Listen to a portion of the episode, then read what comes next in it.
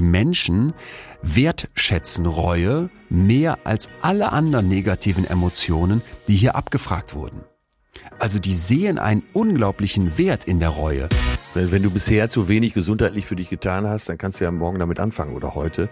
Aber wenn Menschen gegangen sind, dann ja, geht's ja nicht mehr. Dass man bei sowas im Rückblick eine unfassbar starke Reue fühlt, weil man das so gesehen nicht mehr ändern kann. Und das kannst du auch nur bedingt dann vielleicht in deinem Kopf zurechtbiegen, natürlich auch, aber da konnte ich so sehr gut nachvollziehen, dass Leute eben Dinge, die sie nicht getan haben, im Zweifel mehr bereuen als Dinge, die sie getan haben. Wie viel die Lebenseinstellung macht. Und äh, die Lebenseinstellung ist, glaube ich, der Acker, auf dem die Reue äh, gedeiht oder nicht. Betreutes Fühlen. Der Podcast mit Atze Schröder und Leon Windscheid.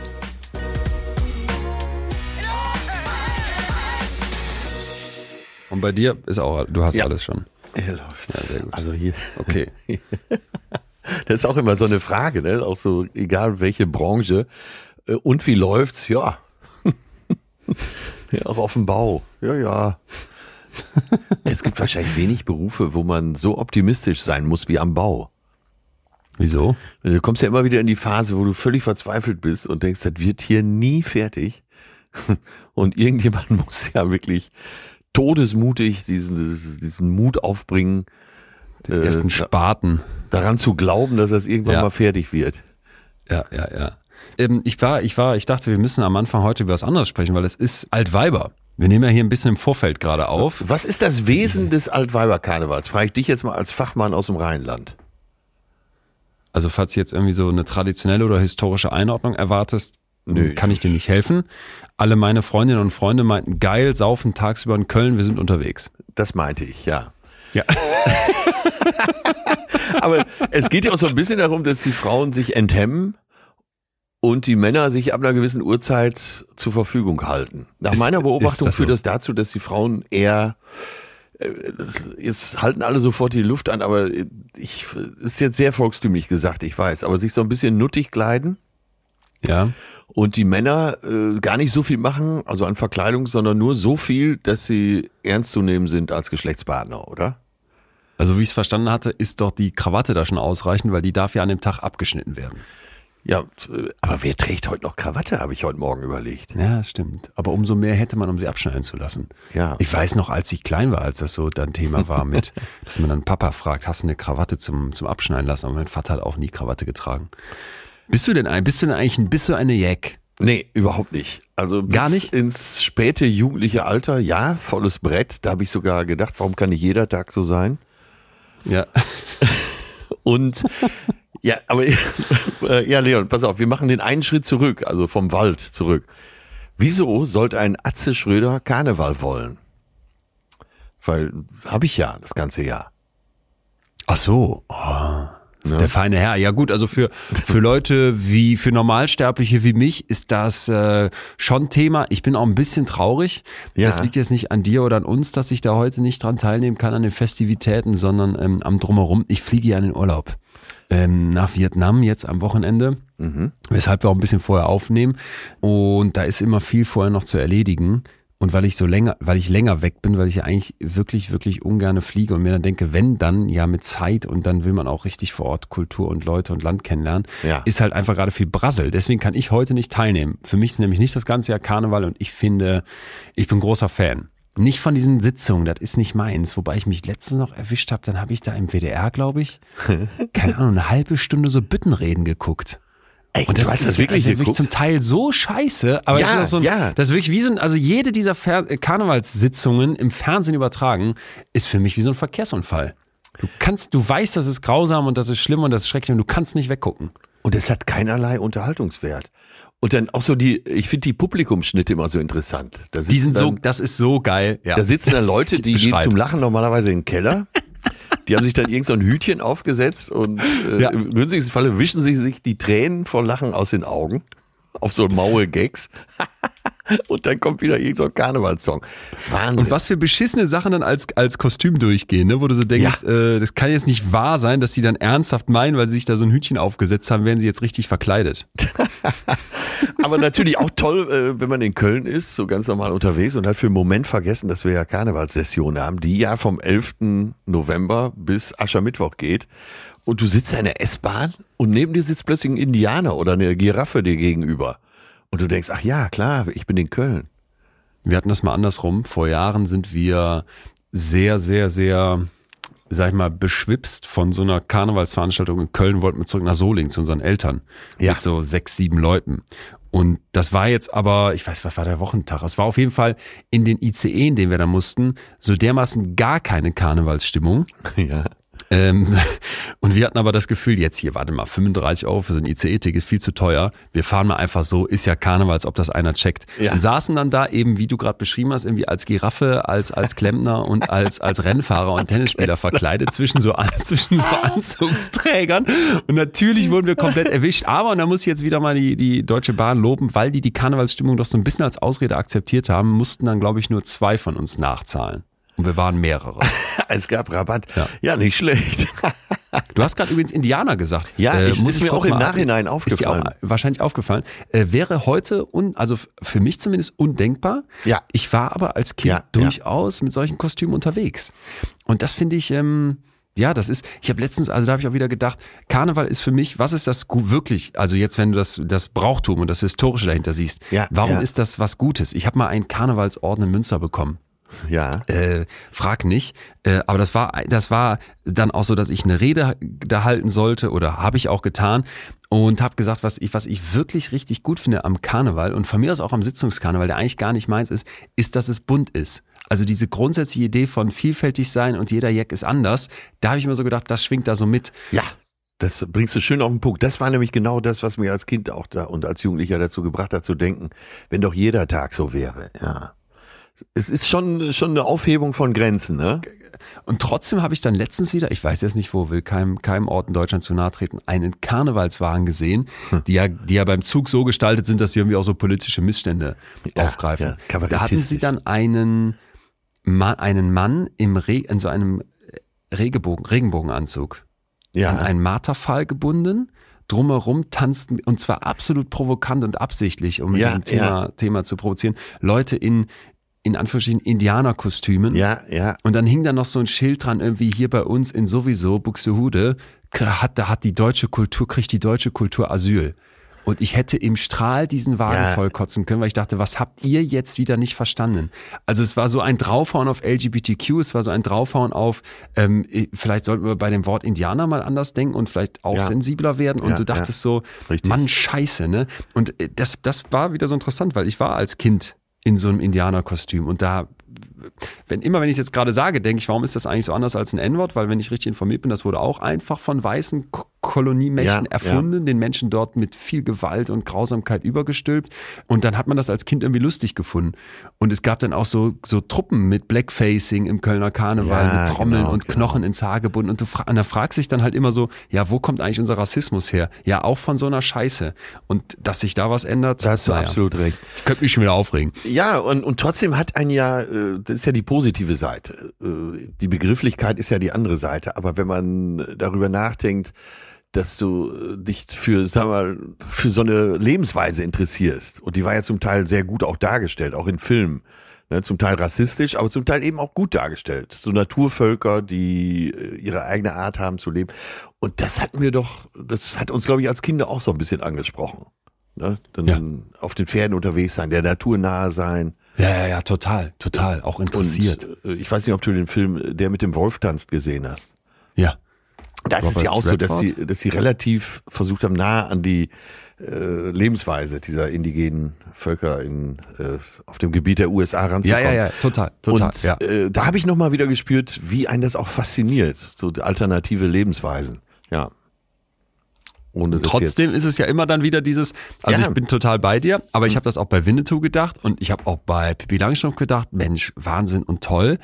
Und denk dann immer an das Gespräch mit Karen Ferraidoni, ja. der dann sagt, ja, aber wie so ein Nadelstreifen in so einem Anzug wird mit sowas so fadenweise, obwohl man einer, einer Astrid Lindgren nix, nix unterstellen will wahrscheinlich, wird dadurch Rassismus geschürt, weil die Bilder, die erzeugt werden, die werden halt von Weißen gemacht, die dann ja, versuchen, ja, da irgendwie kritisch drauf zu gucken und das so realistisch wie möglich zu machen. Aber es ist halt noch nicht zu Ende gedacht. Äh, das auf jeden Fall. Aber nie sein. Ich glaube, es gibt keine feste Grenze. Ne? So ähnlich wie bei wie die Diskussion um kulturelle Aneignung. Ähm, mhm. Da gibt es, glaube ich, kein Schwarz und kein Weiß. Wobei ich das mhm. äh, kulturelle Aneignung mittlerweile schon für eine Tautologie halte, weil ich denke, Kultur ist immer Aneignung und Weiterentwicklung. Aber da würde ich jetzt schon wieder so ein Fass mit aufmachen. Ähm, dann, dann darf ich dann überleiten zum Hoche der Woche. Unbedingt. Das ist mein Rettungsanker jetzt. äh, uns hat jemand geschrieben, und zwar die liebe Jennifer aus Krefeld. Grüße gehen raus. Die hat mich auf etwas aufmerksam gemacht, wo ich schon ehrlich gesagt länger drauf gewartet hatte. Jetzt gibt's die Studie dazu und die hatte ich noch nicht auf dem Radar. Frontiers in Psychiatry ist das rausgekommen, das Ding. Ähm, auch ziemlich neu. Und zwar geht es darum, dass man Deepfake, äh, kennst du Deepfake? Ja äh, Deepfake-Technologie einsetzt, um Opfern von äh, traumatischen Erlebnissen, in diesem Fall sind es zwei Fallberichte, also wir haben jetzt noch nicht die große Empirie, ne, nicht die großen Zahlen, aber wir haben einfach mal den Versuch, Opfern von in dem Fall sexualisierter Gewalt zu helfen, und jetzt kommt so, da muss ich erstmal echt schlucken, indem die auf ihren Täter treffen. Virtuell. Dann. Allerdings, ja genau, nicht auf den echten, sondern auf ein Deepfake vom Täter. Das heißt, was man braucht, ist ein Foto dieses Täters. Mhm. Und dann können Technologien mittlerweile dieses Gesicht so echt animieren, dass du das Gefühl hast, das wäre halt ein echtes Gesicht oder eine Videoaufnahme von diesem echten Gesicht. In dem Fall, und ich habe mir das eben mal angeguckt, funktioniert das Ganze dann über einen, ich, ich glaube, es ist ein Dienstleister, über eine Webseite, Deep Therapy. Wer reingucken möchte, deeptherapy.ai. Ja. Ähm, ich glaube, das ist ein holländisches Unternehmen und die bieten also an, dass man für therapeutische Zwecke oder auch für den Umgang mit Trauer also über künstliche Intelligenz, über diese Deepfake-Technologie mit Menschen sprechen kann. Und das Trailer-Video, was die haben, ich kann kein Holländisch, aber so wie es aussieht und wie es ein bisschen untertitelt ist in Englisch, zeigt Eltern, die mit ihrem verstorbenen Kind sprechen können. Wahnsinn, ja. Und das sagt dann sowas wie, ja, ich weiß, dass ihr mich vermisst und, und kann mir ja, das vorstellen. Ja. Dann siehst du diese Eltern da weinen, die natürlich ganz genau wissen, wir zoomen hier gerade mit, mit einer, mit einem Fake. Und trotzdem ja. macht so viel mit einem. Und quasi diese Person, mit der du dann sprichst, die wird von einem Therapeuten gesprochen. Aber die Stimme wird angepasst und eben natürlich, du kriegst dieses unglaublich realistische Bild dazu. So, und jetzt in diesem, in dieser Untersuchung, in dieser ersten Falluntersuchung, hatte man also zwei Frauen, die auf auf den Täter der sexualisierten Gewalt, die sie erlebt haben, treffen. Und ich zitiere mal, wie die das dann hier beschreiben. Jill ist eine dieser Frauen und die sagt, ja, ähm, als ich zu diesem Termin gefahren bin, da habe ich gedacht, das ist jetzt schwierig für mich. Ich wollte aber auch ein paar Dinge sagen, wie du weißt, ich weiß nicht, was das, wie das passieren konnte. Ich weiß nicht. Ich denke, meine Frage ist, warum hast du das getan? Du wusstest, dass mein Freund ja, sterben ja, würde ja. und dass ich verletzlich war und du hast mich angegriffen. So, ne? Also ganz mhm, kurz. Mhm. Das ist jetzt aus dem Gespräch mit dem Täter. Und jetzt antwortet dieser Täter, wohlgemerkt, es antwortet ein Therapeut mit der Stimme und dem Gesicht des Täters und sagt, ja, im Nachhinein wird mir klar, dass ich die Situation ausgenutzt habe und ich war egoistisch, als ich das tat. Es hatte nichts mit dir zu tun, es war nicht deine Schuld. Und jetzt wieder Jill in der Tat habe ich in der Therapie gelernt, dass es deine Schuld ist und nur deine. Du hast keine Ahnung, ja. wie sich das auf mein Leben ausgewirkt hat. Und wieder der Täter, da hast du recht. Ich habe nie realisiert, was ich dir angetan habe. Ich war nur auf mich selbst konzentriert und so weiter. Und man kriegt ja jetzt, wenn ich es dir vorlese, doch ein Gefühl dafür, was das für eine heftige Erfahrung sein muss, oder? Ja, äh, ambivalent natürlich, ist ja klar. Aber mhm. ähm, es gibt ja eine Studie dazu, wenn ich dich richtig verstanden habe. Ja. Und was sagt die? Also die nochmal haben jetzt hier zwei Personen, an denen das mal ausprobiert wurde und die sagen als Fazit, beide Patientinnen waren zufrieden mit dieser Intervention und sie ah, haben okay. das auch 90 mhm. Minuten, hier steht tolerieren können. Ne? Das finde ich eigentlich ganz gut, weil du sagst ambivalent, dass das ganz heftig ist und sie sagen, sie würden das auch sehr stark anderen empfehlen. Und dann fand ich noch einen wichtigen Punkt, dass beide auch sagen, sie waren sich total bewusst, dass sie nicht tatsächlich ah, okay, das ist eine wichtige Information, glaube ich. Genau, ja. aber mhm. sie haben diesen Deepfake doch als eine sehr realistische Konfrontation wahrgenommen. Und vielleicht ist für alle, die sich fragen, hey, Moment mal, wieso soll denn das arme Opfer auf den Täter treffen müssen und so weiter? Ähm, bei einer, bei einer posttraumatischen Belastungsstörung oder überhaupt bei, bei Traumata ist eine Theorie, und das haben wir bei Angst sowieso grundsätzlich, dass wenn ich in eine Konfrontation gehe, wenn ich mich auf eine bestimmte Weise dem Ganzen stellen kann, ohne dass ich mich wieder in eine Gefahr begebe, dann kann ja. das dazu führen, dass dieser Heilungsprozess, der eigentlich im Kopf natürlicherweise ablaufen würde, der aber durch die posttraumatische Belastungsstörung ja, ja. Zweifel gestört ist, dass der wieder in Gang kommt. Und deswegen war, saß ich davor und dachte, so sehr ich oft die Technik kritisiere und auch so solche technischen Möglichkeiten einem es ja vielleicht auch kalt den Rücken runterlaufen lassen, ja, weil man ja, sich viel ja, anderes noch vorstellen kann. So sehr gibt's auch Anwendungsbereiche, in dem Fall jetzt in der Psychotherapie, wo wir uns vorstellen könnten, dass das Menschen wirklich was bringt. Und genau das fand es einfach sehr, sehr krass. Ja, dass man sofort denkt, äh, das gehört wirklich in die Hand von äh, Leuten, die es gut mit dir meinen, um es mal ganz mhm. volkstümlich zu sagen. Ja, die ganz fiese Variante, wir haben sie hier schon mal ja. besprochen, sind halt Deepfake-Pornos, ne? Ja. Wo du ein Foto von einer, von einer Prominenten, ist ja dann, da, da ist es mir nochmal so klar geworden, es war jetzt irgendwie eine deutsche YouTuberin, die glaube ich äh, Gaming online streamt, von der sowas gemacht wurde und die dann, ich meine, im Stern interviewt wurde.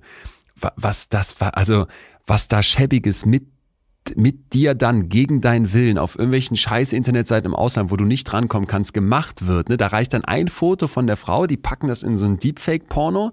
Das sieht dann plötzlich so aus, als hätte, als also sieht ja unglaublich realistisch aus, diese ganze Deepfake-Technologie. Ja. Da, da, will man sich, da will man sich dann wiederum auf der anderen Seite gar nicht ausmalen, was solche Technologie auch für eine, für eine Gewalt haben kann.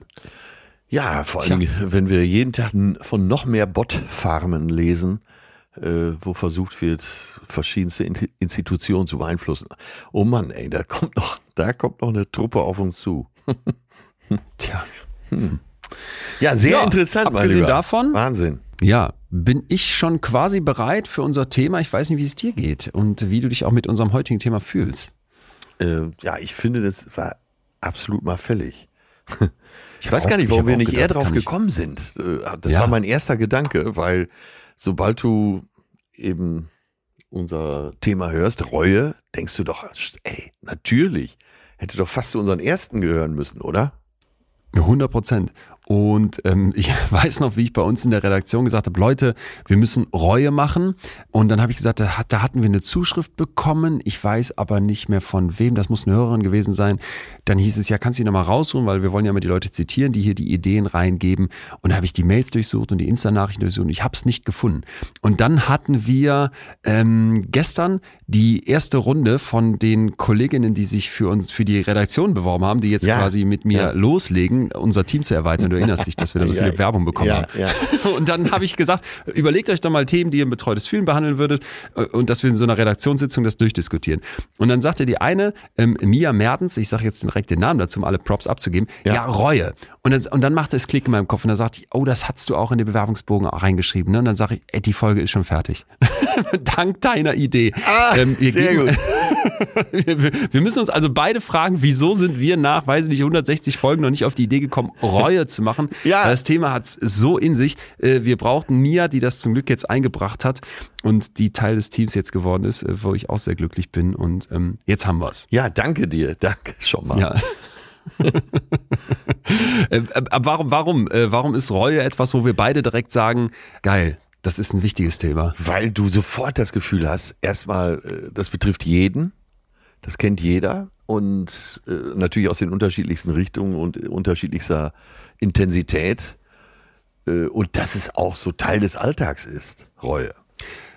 Kannst du, also ich habe mich das gefragt, ich habe gleich die wissenschaftliche Definition, aber kannst du Reue fühlbar machen? Kannst du das für dich so beschreiben, dass, dass man weiß, was es ist?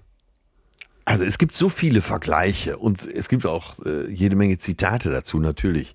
Äh, allein schon Schillers Glocke, da kommt ja äh, irgendwann Drum prüfe, wer sich ewig bindet, ob das Glück zum Glück sich findet. Der Wahn ist kurz, die Reue lang. Und da geht es natürlich um eine Reue, die schon, äh, sagen wir mal, wo eine turmhohe Schuld aufgebaut wird. Aber Senta Berger hat mal gesagt, Reue ist nachträglich entrichtete Vergnügungssteuer. Warte, warte, warte, warte, was, was, was? Reue ist nachträglich entrichtete Vergnügungssteuer. so, und jetzt haben, und äh, sie nimmt es natürlich leicht. Das ist sehr leicht ausgedrückt. Das, äh, und das ist auch genau das, was ich sagen will. Es gibt so Sachen, die man bereut, die aber so jovial sind, wo man denkt, ach ja, hm, ne? So, letzten Samstag haben wir richtig einen über den Durst getrunken oder das gemacht. Äh, das hätten wir auch weglassen können. So, dann mit dem Augenzwinkern ist das vom Tisch gewischt. Bis hin zu schweren Taten, die man vielleicht bis an sein Lebensende bereut. Und ich glaube, dazwischen bewegt sich's einfach. Das ist, äh, ja. ja, sag mal ein anderes Wort für Reue. Ich meine, in diesem kurzen Wort ist so viel drin. Mhm. Das ist wie so ein Oberbegriff für so einen, so einen ganzen Komplex. Also irgendwas, ich was man bedauert, auch, getan zu haben ja. oder gedacht zu haben. So würde ich es. Ja, ich finde, wenn ich das auch höre, es ist einerseits, man bereut etwas und denkt, oh Gott, ne, wenn man auf sich selber guckt, scheiße, da habe ich echt was falsch gemacht. Ja. Ich finde, aber es hat noch eine zweite Seite. In dem Moment, wo ich das Gefühl habe, jemand bereut wirklich etwas, also als Außenstehender, bin ich viel eher bereit, dieser Person zu vergeben oder die vielleicht in den Arm zu nehmen. Ne? Also weißt du, was ich meine? Ja, aber da sieht man ich finde, auch schon Reue mal, hat auch was total Schönes. Wie viel, ja, natürlich, wie viele unterschiedliche Arten der Reue es gibt. Eben von so einer kleinen, wie ich gerade schon ja. sagte, vielleicht sogar zwing, augenzwinkernden, lächelnden Reue bis hin zur äh, ja, Reue, die dich nicht schlafen lässt, weil sie, weil die Tat so schwer war. Es gibt von Daniel Pink, einem Autoren, der über Reue geschrieben hat, eine, ein World Regret Survey. Da hat der Menschen gefragt, was bereut ihr? Und ich glaube, über 15.000 haben mitgemacht aus ganz verschiedenen Ländern. Und man kann auf diese Karte auf seiner Seite draufklicken und dann steht da, was Menschen bereuen. Ich fange mal ja. in Deutschland an. Was sagen die Leute da? Das ist jetzt hier eine Frau, 53 Jahre alt, und sie sagt, ich bereue, dass ich meiner Mutter nie die Anerkennung und Liebe gezeigt habe, die sie verdient hätte. Oh, scheiße, gleich die Stattdessen war ich ein totales Papa, Papa-Kind. Ja. Und jetzt ist meine, jetzt hat meine Mutter Alzheimer und es ist zu spät. Ja, ja. Da habe ich die schon. Ja, eins zu eins, same hier. Das bereue ich auch, Ach, dass echt? ich meiner Mutter nie mehr Anerkennung und Respekt gezollt habe. Ja, das war nicht richtig. Ich guck mal, ich guck mal, da müssen wir gleich noch drüber reden. Und das, das bereue ich äh, natürlich immer weiter, ist ja klar, weil ich kann es nicht wieder gut machen. Meine Mutter hat dann eben auch Alzheimer bekommen. Und äh, ja, hätte von mir sein können, die Zuschrift. Da, da, musst du mir gleich noch mehr zu erzählen. Ich will noch einmal nach Indien springen als Ich ja. habe jetzt einfach zufällig draufgeklickt. Da sagt ein männlicher Teilnehmer, 48 Jahre alt, dass er nicht geheiratet hat, bereut er. Dann haben wir, ah, hier, ein Mann, 31 Jahre alt, der sagt, ich bereue, dass ich mir nicht genug Zeit genommen habe, bevor ich meine Karriere festgelegt habe und damit dann den Rest meines Lebens nur noch arbeiten musste. Gucken wir nach Russland. Was haben wir da? Ich habe meine Liebe verlassen, meine große Liebe verlassen. Oh ja, ich glaube, Liebe spielt bei Reue auch, ja, eine, ja. auch eine ganz, ganz große Rolle. Es umfasst das ganze Leben, oder? Alle Themen. Es umfasst das ganze Leben. Auch du, auch wenn du so durch Länder klickst. Ich habe das total genossen, ja. durch diese äh, Länder zu klicken. Hier haben wir noch jemanden aus Peru, 62 Jahre alt, und der sagt, ich bereue es, dass ich keine Ambitionen habe. Ich habe einfach ähm, in den Tag hineingelebt, um mich um meine Zukunft zu kümmern. So, da, da könnte ich jetzt denken, was der als, was der bereut. Davon hätte ich gern manchmal mehr. Du als junger 34-jähriger Mensch, was bereust du? Die äh, Frage musste ja kommen, deswegen habe ich mich hingesetzt und ja. das ein bisschen überlegt und werde sie dir gleich auch stellen. Also ähm, ich, ich, es geht von bis und es gibt auch Dinge, die ich bereue, wo ich, die würde ich glaube ich nicht, die würde ich, die will ich für mich behalten, weil ich auch manchmal denke, die, ne, die, ja, die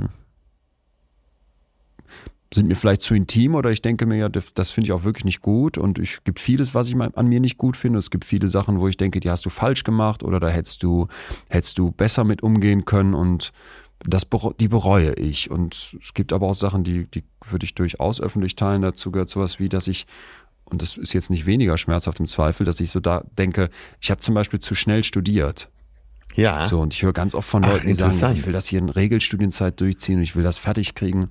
Ich würde im Rückblick sagen, schade, dass du da so ambitioniert warst. Das würdest du anders machen? Das würde ich anders machen. Das würde ich äh, auch ist, allen raten. Also, ist das vielleicht auch ein Wesen der Reue, dass man hinterher sagt, das würde ich anders machen? Ich glaube schon. Ja, ne? Das ist, glaube ich, der Kern des Ganzen. Ich glaube schon. Man sagt ja auch, Reue ist Verstand, ja. der zu spät kommt. Ja, sowas. Genau, genau. Und es geht noch weiter. Also ich habe, ich habe meine, ich würde sagen, dass ich, also meine Oma und mein Opa sind gestorben vor Jahren. Ne? Die mhm. anderen beiden habe ich kaum kennengelernt. Mein einen Opa gar nicht, meine andere Oma nur, als ich wirklich, war ich wirklich sehr, sehr klein. Da ist die gestorben. Aber Opa Hans und Oma Annemie, die haben, haben, mir, haben mich über Jahre lang in diesem Leben begleitet. Und ich, wir hatten immer ein gutes Verhältnis, aber nie so ein richtig enges. Und ich weiß nicht, ob ich das jetzt speziell bereue, weil das kann ich gar nicht beurteilen, aber ich habe so manchmal das Gefühl, mein Bruder hat mal mit, mit für, seine, für seine Schularbeit irgendwie eine Geschichte, so einen Aufsatz über den Zweiten Weltkrieg schreiben müssen. Da hat er meinen Opa dazu interviewt. Mhm. Und das sind Seiten, sind Seiten voll geworden. Ja, ja. Und ich merke heute, wenn wir mit Eva Seppischi gesprochen haben oder ich mit Margot Friedländer gesprochen habe, also den Menschen, die den Holocaust als Juden ja. überlebt haben, die, die auf der Seite stehen derer, die dieses, die ganz, das ganze Leid ertragen mussten, mich würde auch wirklich interessieren, was sagen die, die es gemacht haben? Was sagen Täter? Ja. Also ich hätte, ich weiß nicht, mein Opa ist mit 16 in den Zweiten Weltkrieg gezogen. Sein Bruder wurde erschossen und das stelle ich mir dann vor, ich hätte meinen Bruder im Krieg verloren. Mein Opa hat einen Schuss hinten in den Kopf bekommen, der ist vorne wieder rausgekommen. Der war in Kriegsgefangenschaft, der war auf der Krim. Also es alles so ganz, so ganz heftig, ne? Und ja, ja. wenn ich dann an meinen Opa denke, wie der so mit seinem Fühlen umging, wie der mit sicherlich zu viel Alkohol umging, wie der auch alt geworden ist. Also ich bereue, dass ich da nicht mehr Fragen gestellt habe. Und ja. manchmal bereue ich auch, dass ich vielleicht nicht mehr die Hand ausgestreckt habe und, und auch da war, um zuzuhören. Weil ich glaube, diese Generation, und nochmal, ist als 16-jähriger Junge da eingezogen worden. Ich weiß jetzt nicht, ob der ein überzeugter Nazi war. Als ich ihn kennengelernt habe, hat er nie den Eindruck gemacht, eher im Gegenteil. Aber man ja. wird ja schon Fragen stellen. Und das bereue ich zum Beispiel, dass ich mit den beiden nicht mehr darüber gesprochen habe. Und ja. vielleicht auch die nicht mehr, nicht mehr, ähm, wie sagt man, nicht noch, nicht noch liebevoller zu denen war. Wie gesagt, wir hatten ein gutes Verhältnis, aber wenn jemand stirbt, dann kannst du, kannst du nichts mehr ändern. Weißt du, was ich meine? Ja, ja, ja, das wollte ich gerade so resümieren, dass wahrscheinlich da die Reue am größten ist bei Dingen, die man nicht wieder rückgängig machen kann oder wiederholen kann. Ja. Ja. ja. Also wenn, wenn du bisher zu wenig gesundheitlich für dich getan hast, dann kannst du ja morgen damit anfangen oder heute. Aber mhm. wenn Menschen gegangen sind, dann ja, geht's ja nicht mehr. Was, was ist es denn bei dir? Du hast es gerade schon angesprochen mit deiner Mutter. Komiker, der ich bin, wollte ich natürlich als erstes antworten, weil ich wusste, die Frage kommt ja, äh, dass ich nicht eher mit Mundwasser begonnen habe. Aber um ernsthaft zu antworten, ja. Bei äh, deinem Mauldampf. genau, bei dem, was da alles so rauskommt. Ne? Ist, hast du Mundgeruch als Thema? nee, das musst, meinte ich nicht. Ich meinte so, äh, die vielen Worte, die tagtäglich das Gehege meiner hm. Zähne verlassen. Da okay. ist natürlich eine gute Mundhygiene das A und ja, O. Ja, ja. Nein, aber ernsthaft, äh, das, was ich eben schon angedeutet habe, dass ich meiner Mutter nicht mehr äh, Liebe zurückgegeben habe äh, und dass ich sie nicht mehr anerkannt habe, das tut mir ganz schön leid und das kann ich natürlich nie wieder umdrehen. Ja, und das ist auch so ein typisches Ding, wo man eine Reue empfindet und einfach akzeptieren muss, dass du das nicht wieder ändern kannst. Ja, ja, dann ist es doch für uns jetzt erstmal im Gefühl etwas, wo ich, wo ich fühle, dass ich das falsch gemacht habe. Aus meiner Sicht, ich kann es nicht mehr ändern, sonst würde ich es jetzt ja anders machen und dann wäre die ja. Reue vielleicht weg. So in die Richtung, oder? Ja, und ich habe ja gelernt hier in unserem Podcast, dass äh, jedes der großen Gefühle eben auch eine, ja, eine Notwendigkeit ist. Und äh, schon wenn wir drüber sprechen, tauchte am Horizont was auf. Und zwar ist es das, dass Reue uns ja vielleicht auch oft korrigiert im weiteren Lebensweg. Genau, genau. Vielleicht gucken wir mal rein in die psychologische ja. Definition, weil da wird ganz, ganz viel klar und da sind schon Teile von dem, was wir gerade angesprochen haben, drin aber auch noch mehr, wo wir jetzt, glaube ich, beide erstmal nicht gesagt hätten, das ist relevant. Was ist Reue? Reue ist eine Emotion, die auf Entscheidungen und jetzt kommt's, Vergleichen basiert. Ja? Ja. Ich muss ja vergleichen, was ich gemacht habe, was passiert ist, zu was hätte sein können. Ja? ja? Ich muss mir irgendwie vorstellen, wie das anders gewesen wäre. Und erst dann kann ich bereuen, dass das so gelaufen ist, wie ich es gemacht habe. Ja, okay. Mhm. Und ein ganz wichtiger Punkt ist jetzt hierbei, den du gerade schon angesprochen hast. Reue ist im Prinzip retrospektiver Zweifel. Das finde ich sehr, sehr schön als ja. Überlegung. So dass ich also sage, ich, ich gucke jetzt zurück auf die Vergangenheit und zweifle dann an, was ich damals gemacht habe. Warum ist Reue so wichtig? Wir sind als Menschen in der Lage, uns auf der Zeitachse zu bewegen. Ne? Wir sitzen da nicht wie so ein Eichhörnchen, das irgendwie in Nüsse vergräbt im Boden, ohne ja. sich wirklich vor, vorstellen zu können, dass der Winter kommt, sondern es macht das wahrscheinlich so sehr äh, instinktgetrieben, vermute ich jetzt mal. Ja. Sondern wir Menschen können uns vorstellen, was wäre, wenn, wir können die Zukunft reisen, wir können die Vergangenheit reisen. Und ein ganz wichtiger Punkt, du hast gerade schon angesprochen, warum haben wir solche Gefühle, ist natürlich die Idee, wenn ich etwas bereue, mhm. mache ich eine Analyse von dem, was passiert ist. Das ja. ist der retrospektive Zweifel, der Rückblick und merke dann, ey, das war nicht gut, also werde ich diesen Fehler hoffentlich in Zukunft vermeiden. Also Reue ist ein Teil, so die Theorie, ja. des Lernen aus Fehlern. Genau, mit dem Das muss mir wehtun, mit, mit dem ne, dass Ziel ich dann Scheiß gemacht habe. Genau. Mhm. Das super Spannende ist jetzt, wenn wir uns Untersuchungen angucken, dass äh, Menschen Reue ziemlich häufig erleben. Ja. Also hat man sich mal negative Gefühle angeguckt, Sefrey und KollegInnen 2008 und die haben so Wut, Angst, Langeweile, Enttäuschung, Schuldgefühle, Neid, Traurigkeit und eben auch die Reue sich angeguckt. Und die Reue war das, ähm, das intensivste dieser negativen Gefühle und das zweithäufigste, Ach. nur die Angst, kam noch häufiger vor. Das hatte ich so auch nicht gedacht. Ich weiß nicht, ob für mich Reue, für mich jetzt persönlich das intensivste negative Gefühl ist.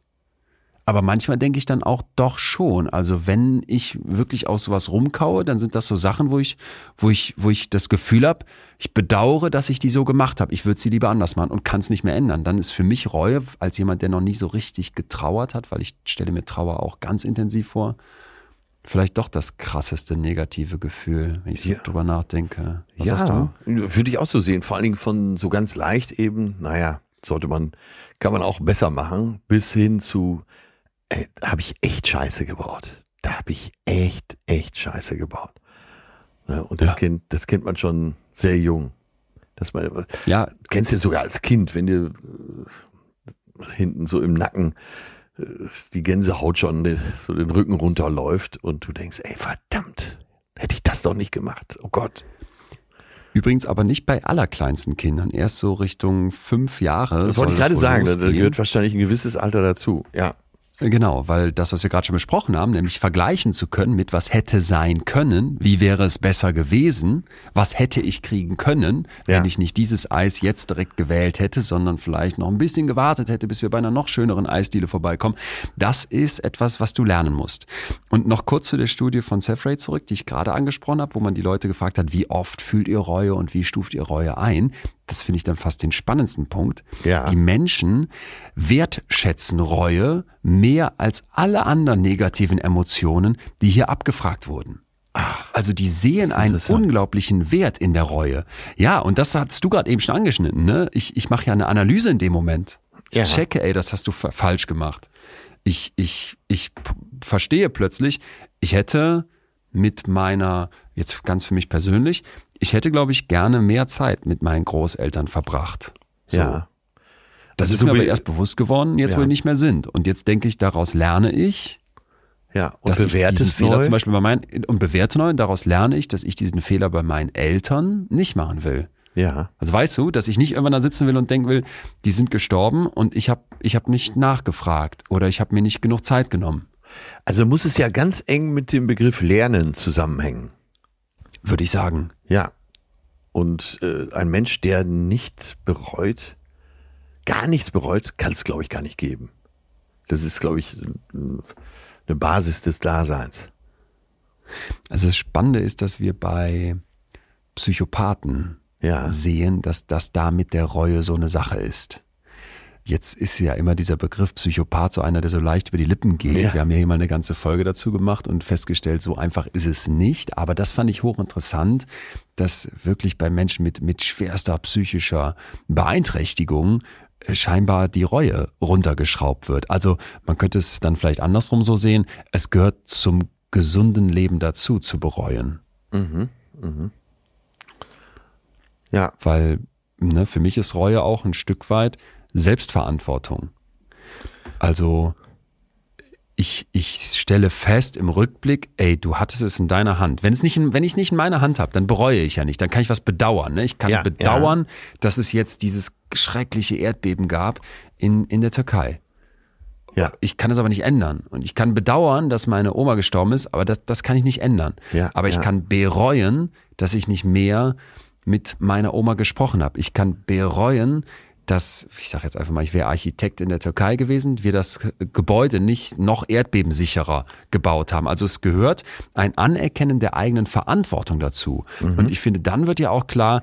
Ah, okay. Naja. Warte, das ist, glaube ich, wichtig. Das ja? Anerkennen der eigenen Verantwortung. Das scheint mir ja. auch elementar zu sein.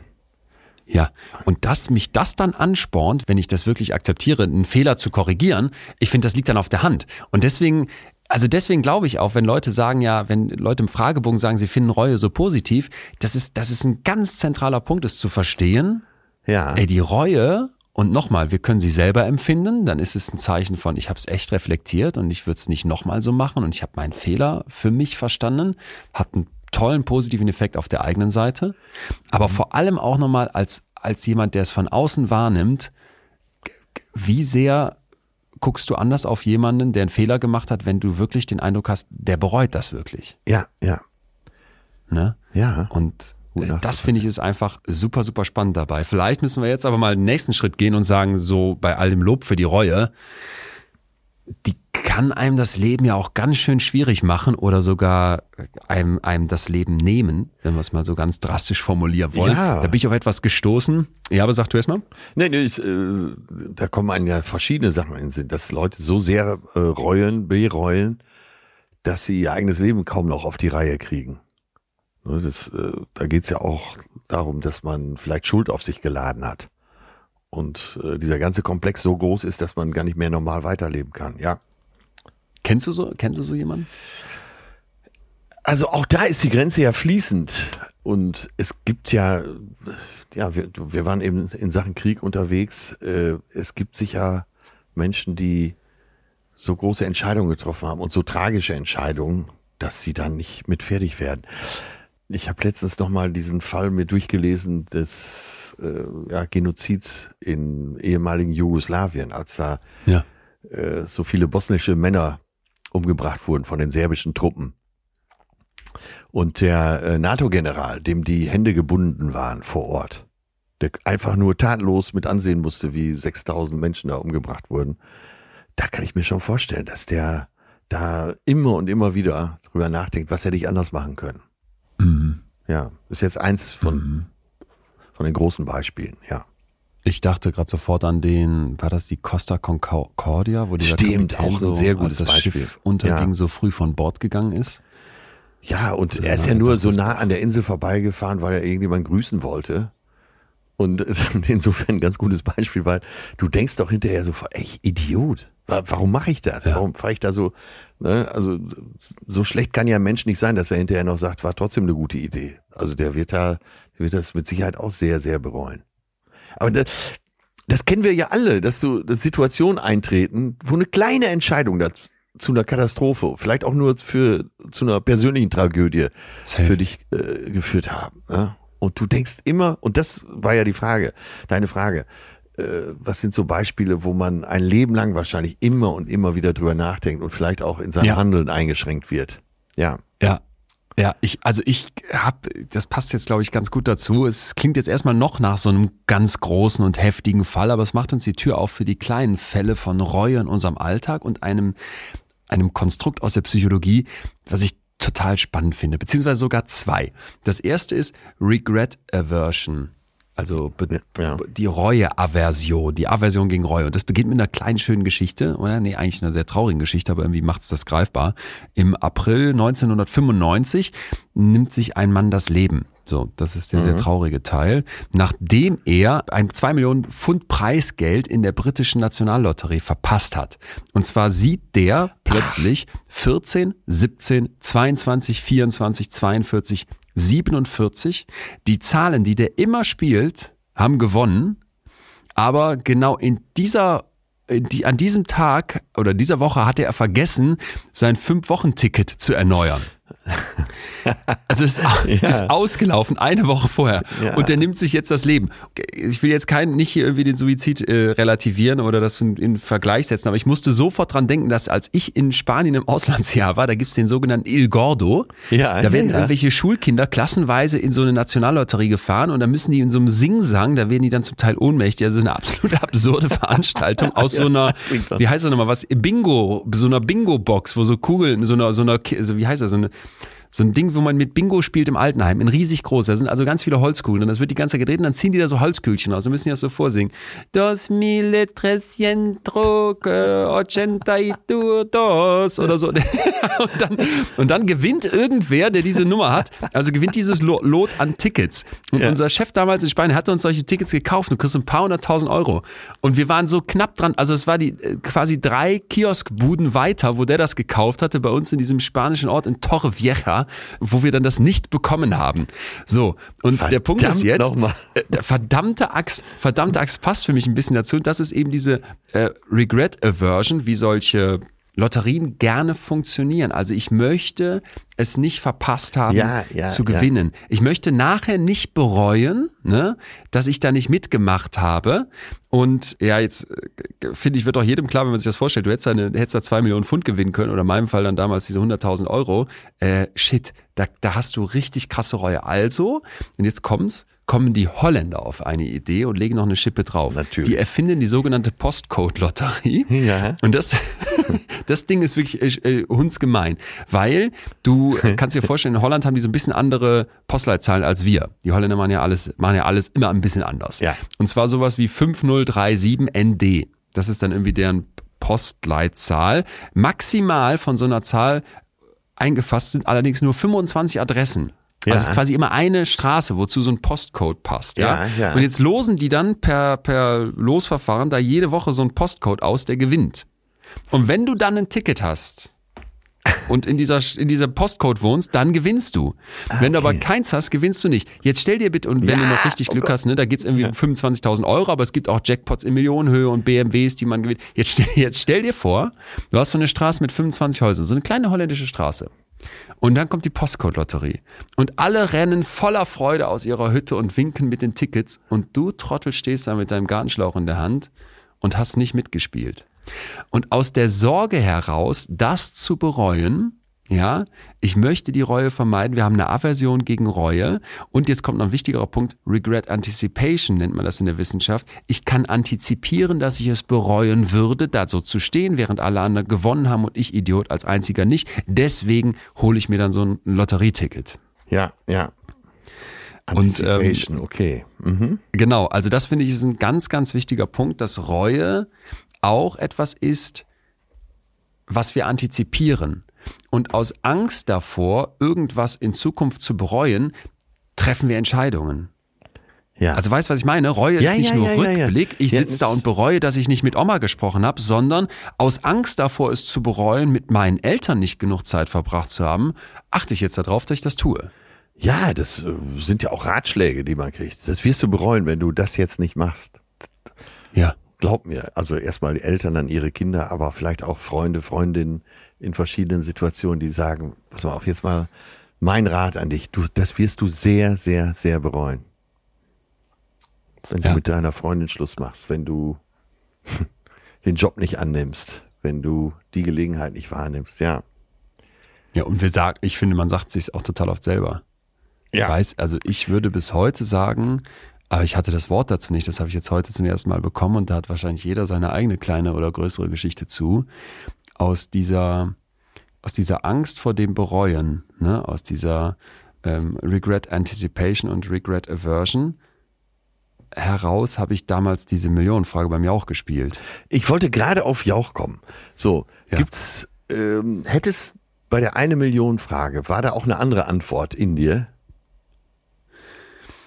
Also die, die, das war ja damals so, dass ich gesagt habe, als die Frage kam, aus wie vielen Steinchen besteht der Zauberwürfel, mhm. mach's, können Sie, Herr Jauch, bitte die Antwortmöglichkeiten weglassen. Also ich möchte das erstmal alleine lösen, weil das kann man sich ja theoretisch errechnen.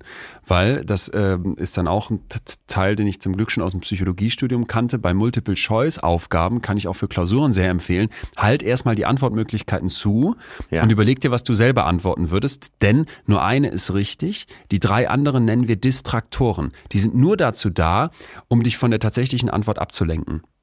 Okay. Das heißt, meine Idee war, ich versuche jetzt erstmal selber zu errechnen, was die Antwort ist. Und das und hast du auch gemacht. Einer der, das habe ich auch gemacht. Wenn die dann mit einer der vier Antworten matcht, dann habe ich's. Das Problem war jetzt, ich hatte gedacht, dass dieser Würfel aus vier mal vier mal vier Steinchen besteht. Ja, ja. Und habe dann angefangen zu rechnen und war dann irgendwie bei 100 48, also ich war bei einer sehr hohen Zahl und deswegen unterbrach ja auch dann irgendwann und meinte, Herr Winscher, ich glaube, wir sollten mal die Lösung einblenden.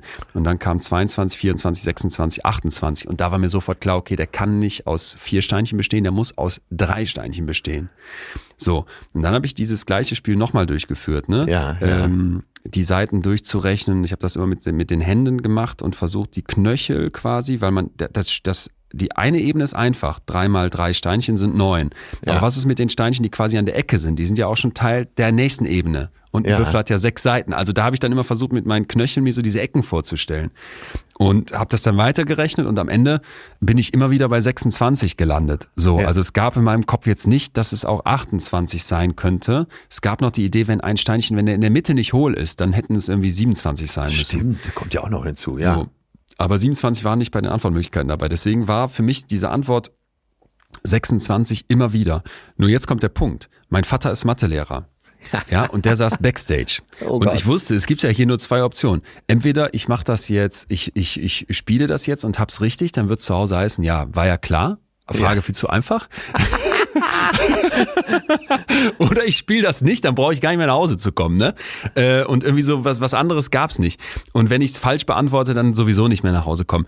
Und deswegen war so, ähm, ich weiß noch, dass das Geld, das war überhaupt nicht mehr relevant. Also mir war überhaupt nicht bewusst, es, es geht jetzt hier um eine Million Euro, weil ich hatte ja 500.000 sicher, sondern ja. es war wirklich eher so dieses, ich will hier weg also ich will, dass es vorbei ist. Ich will von diesem Stuhl runter. okay. Und es war ganz klar, wenn du das jetzt nicht machst und das sollte doch richtig sein, die 26, weil ich hätte ja einfach sagen können, ich nehme 500.000 Euro sicher, ich riskiere das ja, jetzt nicht ja, mehr. Genau, und jeder, genau, der jetzt genau. denkt, wollte ich ah, ja drauf hinaus. Easy, ja, mit der Chipstüte zu Hause auf der Couch ist das wirklich easy, gebe ich gerne zu, aber da vor Ort, ich war am Schwitzen, ich wusste nicht mehr, wie meine Mutter heißt. Also du bist wirklich so und dann habe ich halt ja gesagt, okay, ähm, ich aus und jetzt kommt der Punkt, aus dieser antizipierten Reue, die ich gehabt hätte, wenn ich das nicht mache, sage ich mach.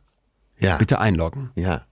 Und das ist dann, das ist dann halt so, wo ich sofort dran Gutes dachte. Gutes Beispiel, oder? Wie, ja, wie sehr Reue uns treibt. Und da ja. kann doch jetzt, kann doch jetzt jeder für sich was nehmen, wo du, ich weiß nicht, es gibt ja, gibt ja ganz, ganz viele andere Sachen, wo du dann da sitzt und denkst, nehmen wir so eine Reise. Deine Freunde fragen dich, sag mal, sollen wir nächstes Wochenende fahren wir über ein Wochenende nach, nach Köln zum Karneval. So. Und du denkst, boah, eigentlich mir zu viel und ich bin ja gerade noch erkältet und nee, hab auch nicht so Bock auf Karneval. Und dann sagen die, ja, wird bestimmt lustig. Ja. Und jetzt ja. springt doch in deinem Kopf dieses Ding an. Ja. Ne? Werde ich es bereuen, nicht dabei gewesen zu sein? Ja. Und jetzt wird die Macht von Reue klar. Ja, Weil das kannst ja, du für einen Ausbildungsplatz nehmen, der dir als Chance hingehalten wird, für die Wahl eines äh, Leistungskurses in der Schule, für die Überlegung, oh, die Hose ist im Angebot, werde ich das bereuen, wenn ich die nicht kaufe? Total, damit wird ja auch so gearbeitet, gerade im, im, im Handelsbereich. Was du schon sagst, du bei, bist bei About You, da gilt das Sonderangebot nur heute und du willst, ah, wenn ich das nicht mache, ey, verdammt, ja.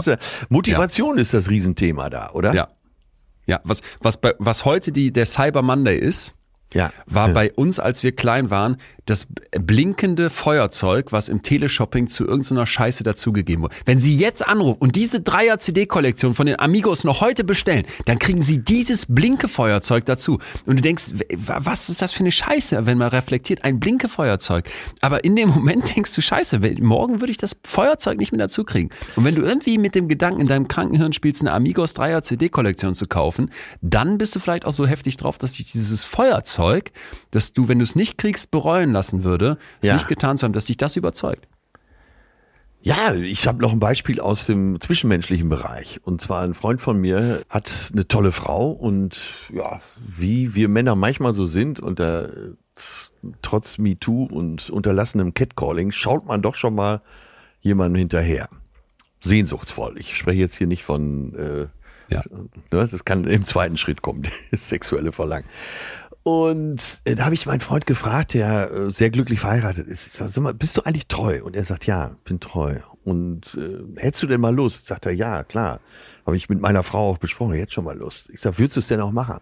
Sagt er, nein, ich würde es nicht machen. Und der größte Grund, das nicht zu machen, ist, dass ich es bereuen würde, weil ich meine Frau dadurch verlieren würde.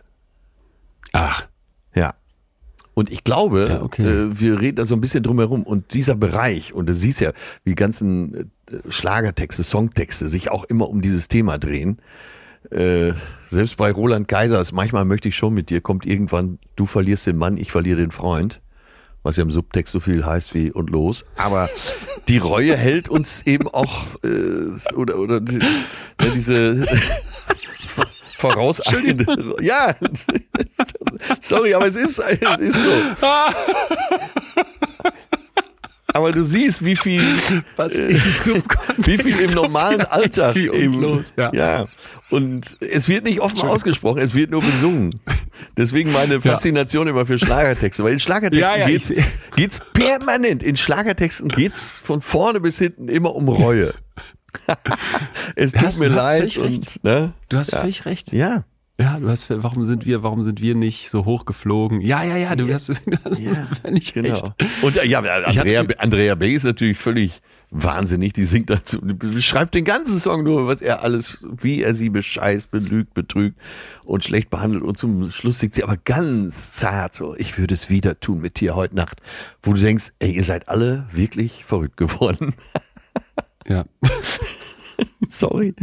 Ist natürlich nee, wohl, in so einem Psychologie-Podcast. Psychologie-Podcast. Nein, da müssen die stattfinden. Also ja. das, das ist für mich der, äh, die, die, der Einblick, den du aus den deutschen Schlagern zum Glück immer mit, mitbringen kannst. Das ist wie, wie für mich die Pornhub-Statistik. Das verrät ja. so viel mehr über uns Deutsche als ja, irgendwelche es verrät, äh, Zahlen, genau, Daten, Es verrät viel. Und, äh, aber es ist in anderen Songs auch nicht anders. Und äh, es ist in Rap-Songs nicht anders. Und ja, es geht immer darum, äh, und Treue ist wirklich, und da merkt man mal, welche Lebensbereiche, jeder Lebensbereich ist auch von Reue getrieben.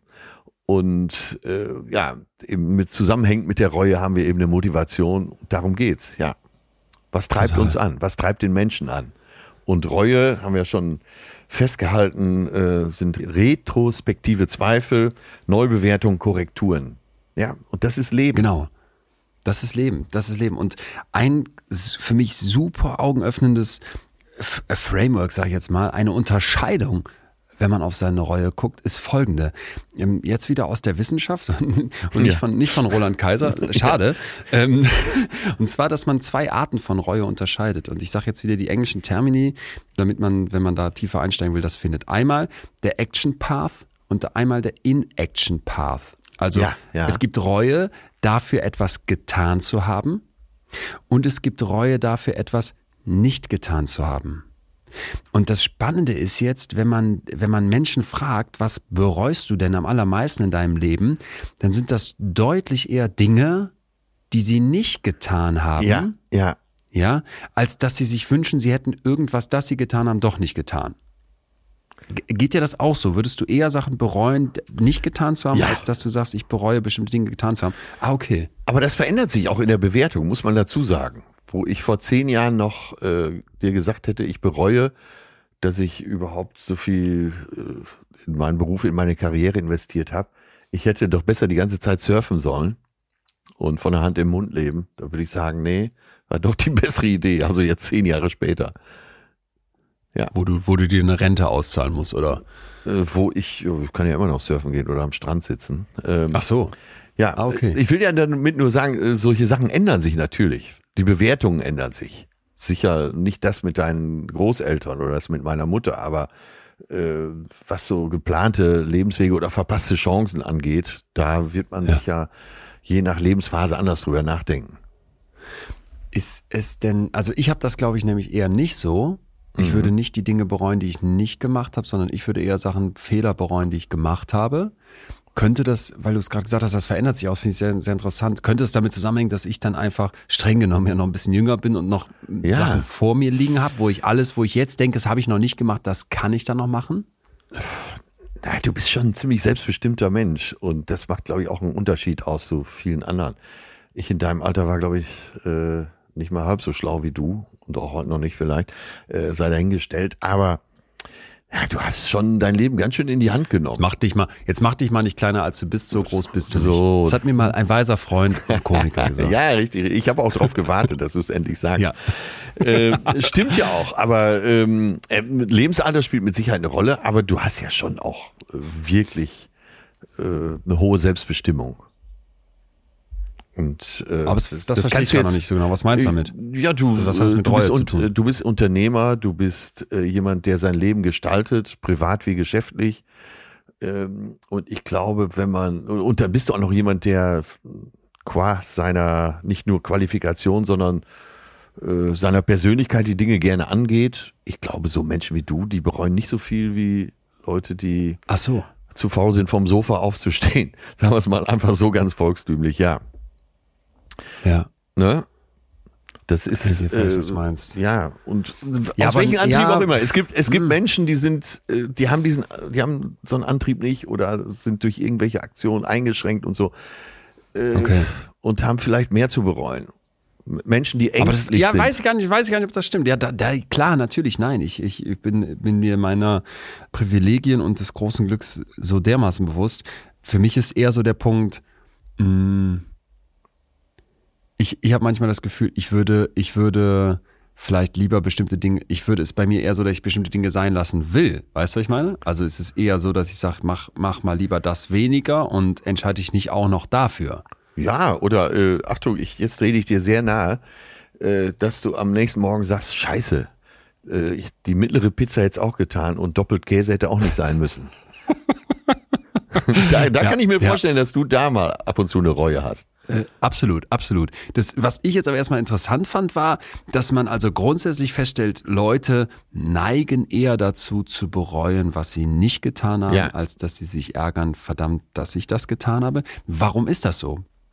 Naja, wenn ich etwas getan habe und das nachher bereue, dann kann ich mich bemühen, das ungeschehen zu machen, in Anführungsstrichen. Natürlich wird es nicht weg sein, ne, aber ich kann mich entschuldigen. Ich kann versuchen, Maßnahmen zu ergreifen, um das, was da schiefgelaufen ist, wieder aufzubauen. Ne? Ich kann, kann versuchen, Wiedergutmachung herzustellen. Und, finde ich fast als Psychologe noch spannender, ja. Menschen sind unglaublich stark da drin, Dinge in ihrem Kopf zurechtzubiegen. Ne? Dann ja, rationalisiere ja, ich meine Fehler weg. Dann habe ich Erklärungen, warum das vielleicht doch nicht so schlimm war. Dann habe ich Erklärungen, wieso das gar nicht anders ging. Und dann bereue ich nicht so sehr, was ich gemacht habe. Aber wenn ich eine verpasste Chance fabriziert habe. Also da habe ich etwas ziehen lassen in meinem Leben. Ja, ja. Ich, für mich eins der, ja, glaube ich, doch krassesten Beispiele, wo ich oft denke, das hat bei mir, hat bei mir viel mit antizipierter Reue zu tun. Kinder. Du sitzt dann da mit 50 und denkst, ja, ich habe keine Kinder.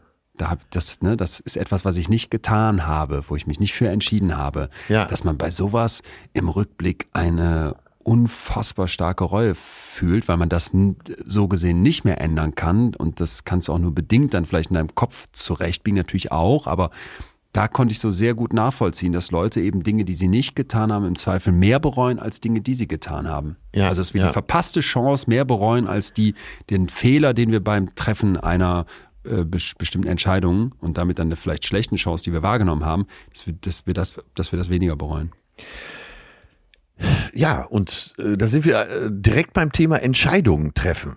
Sobald du eine Entscheidung triffst, entscheidest du dich ja, also sobald du dich für irgendwas entscheidest, entscheidest du dich ja auch gegen etwas. Das heißt, mhm. da ist die Reue ja immer schon mit eingepreist. Mhm. Und deswegen, um jetzt mal auf den positiven Effekt zu kommen, das heißt ja, dass du auch eine gewisse, einen gewissen Grad an Reue einfach für dich akzeptieren musst, oder? Das glaube ich, so, das glaube ich sofort. Ja. Also bei den Sachen, wo ich so manchmal denke, da hast du was gemacht, was keine gute Entscheidung war, da hast du dich auf die falsche Person eingelassen, da warst du selber äh, nicht nett genug zu jemandem, der es eigentlich verdient hätte und so weiter und so fort. Da hast du eine falsche unternehmerische Entscheidung getroffen, die vielleicht jetzt noch nachhalt. Sowas habe ich, sowas habe ich alles. Und dann denke ich mir, mit einem gewissen Maß an Reue musst du leben. Ja. Und äh, ihr seht ja alle, dass ihr damit täglich konfrontiert seid, auch in der Werbung. Essen ohne Reue, ja, Urlaub ohne Reue, äh, mhm. die ganzen Versprechen, die ganzen Glücksversprechen arbeiten ja eben damit, dass du es nicht bereuen wirst, wenn du dieses mhm. Shampoo jetzt kaufst. Ja, mhm. wenn, du, also, wenn du durch einen, durch einen Drogeriemarkt gehst und mal liest, was da so alles versprochen wird Also ganz egal welches Produkt, Supermarkt ja sowieso. Aber äh, allein jetzt äh, bei Duschgels, Shampoos und so weiter, es wird das Blaue vom Himmel versprochen und das ist ja alles eben dieses Versprechen, du wirst dies hier nicht bereuen, diesen Kauf wirst du nicht bereuen. Ach so, ja, stimmt, stimmt, stimmt, stimmt. Ja, man will mir die Entscheidung leicht machen, sodass die antizipierte Reue, weil ich ja. Geld ausgegeben habe, weil das Produkt Quatsch ist, weil ich die Umwelt verschmutze, dass das möglichst in den Hintergrund tritt. Ja, ja. Und ja, das ist ein, das ist ein guter Punkt. Verkaufsargument überall, natürlich. Selbst bei die meiner holländische Postcode-Lotterie. ja, beim das werde ich nicht vergessen, diese verdammten Holländer. Die haben da wieder so geile Ideen, wie sie die Psyche noch mal mehr knacken können. Ja, aber siehst du, da hast du hast dem ganzen, dem Bereich hast du ja schon mal ein Schnippchen geschlagen, indem du die Millionen mitgenommen hast. Da gab es ja. nichts zu bereuen. da gab es mal wirklich nichts zu bereuen. Ja, da gab es tatsächlich nichts zu bereuen. Oder hättest das du das mehr feiern müssen? Nee, pff, äh, nee. Ja? Nee. Nee hätte ich nicht mehr feiern müssen. Also wir sind danach in den Skiurlaub gefahren, in dasselbe, in dieselbe ganz kleine Pension bei der Familie Tippotsch, ein Futterzimmer gefühlt, weiß ich was, 35 Euro die Nacht kostet und ja. morgens gibt es zwei Brötchen mit Marmelade von, von, der, von der sehr, sehr netten Frau Tippotsch auf den Frühstückstisch gestellt und es war eher im Gegenteil ja so, dass ich das Gefühl habe, zum Glück habe ich das nicht so gefeiert, nicht so an mich, an, gar nicht so an mich rangelassen, sag ich jetzt mal. Ja. Weil mir klar war, du machst eh so weiter. Also das war eher so der Punkt. Ja, ja. Ich habe, ich hast du den, hast du das mitbekommen? Chico heißt der, glaube ich, oder so ja, ähnlich. Ja, ja, dieser Lottogewinner. Typ, der hat, der Lottogewinner. Wie viel hat der gewonnen? Ich glaube 20, äh, 20 Millionen. Chico, Lottogewinner Chico, ich guck mal kurz Circa nach. 20 Millionen. Mal 100 Millionen. 10 Millionen Gewinner steht hier beim Stern. Ach so. Wem glaube ich jetzt? Ich glaube dir. Der, ja, 20 Millionen. Ich habe es von, äh, von Baywatch Berlin. Da muss es ja stimmen, oder? Selbstverständlich. So, und de, wenn du den so siehst und wenn du dir so, der, der, der, ich weiß nicht, was der vorher gemacht hat, aber jetzt wurde der mit so viel Geld zugeschüttet, dass der scheinbar auch jetzt sich teure Daunenjacken sich kauft und ein Ferrari und Porsche und weiß ich nicht was alles und irgendwie eine Mandelmilchplantage, wenn ich es richtig verstanden habe. Also, da, da saßt du so daneben und da dachte ich, oh shit, ähm, hoffentlich wirst du das nicht bereuen. Oder? Stell mal vor, der hat zwei richtig geile Jahre ist dann wieder auf dem Stand, wo er vorher war und sagt, ich bereue nichts. Die geilste Zeit Tja. in meinem Leben. Das wäre geil. Aber man, sieht, geil. man sieht auch, wie viel Reue mit innerer Einstellung zu den Dingen zu tun hat und mit unserer berühmten Ambiguitätstoleranz. Ja. Ja, ja. aber das ist ja ein Mindset. Willst du, äh, legst du alles auf den Haufen, denkst du so, jetzt bis ans Lebensende äh, werde ich jetzt, werde ich es hier krachen lassen oder sagst du, zwei geile Jahre und ich gucke auf gar nichts. okay, da, da, bin ich, da bin ich wirklich in Reue-Antizipierer. Regret Anticipation ist da bei mir hoch. Ja, aber da, aber da sieht man doch viel äh, zu kontrolliert für. Wie viel die Lebenseinstellung macht. Und, ja, äh, die Lebenseinstellung ja, ist, glaube ich, der Acker, auf dem die Reue äh, gedeiht oder nicht. Das ist schön gesagt. Um mal bei diesem Bild zu bleiben. Ja. Acker. Sehr, sehr schön. Und ich habe dazu was für dich, wo ich glaube, wir uns alle immer wieder fragen, äh, muss ich das hier eigentlich bereuen? Mache ich hier gerade das Richtige? Ich will mal in die Liebe mit dir rein und die und die Reue, weil also erstmal habe ich gleich eine Studie für dich, die okay, hat mich, okay. Hat mich total äh, begeistert. Also das ja. heißt, wenn du in die Liebe willst, dann gehen wir in die Gefühlswelt. Finde ich, ja klar. Ja, Moment. natürlich, natürlich. Nein, Wie heißt dieser ich will grundsätzlich mal unterscheiden. Ne? Also da, äh, das Zwischenmenschliche, dann, äh, was weiß ich, nicht genug gereist, dann vielleicht Karrierechancen verpasst und eine Sache, die steht über allem, aber das können wir nachher abschließend nochmal besprechen. Ich habe mir zu viel Sorgen gemacht. Ja.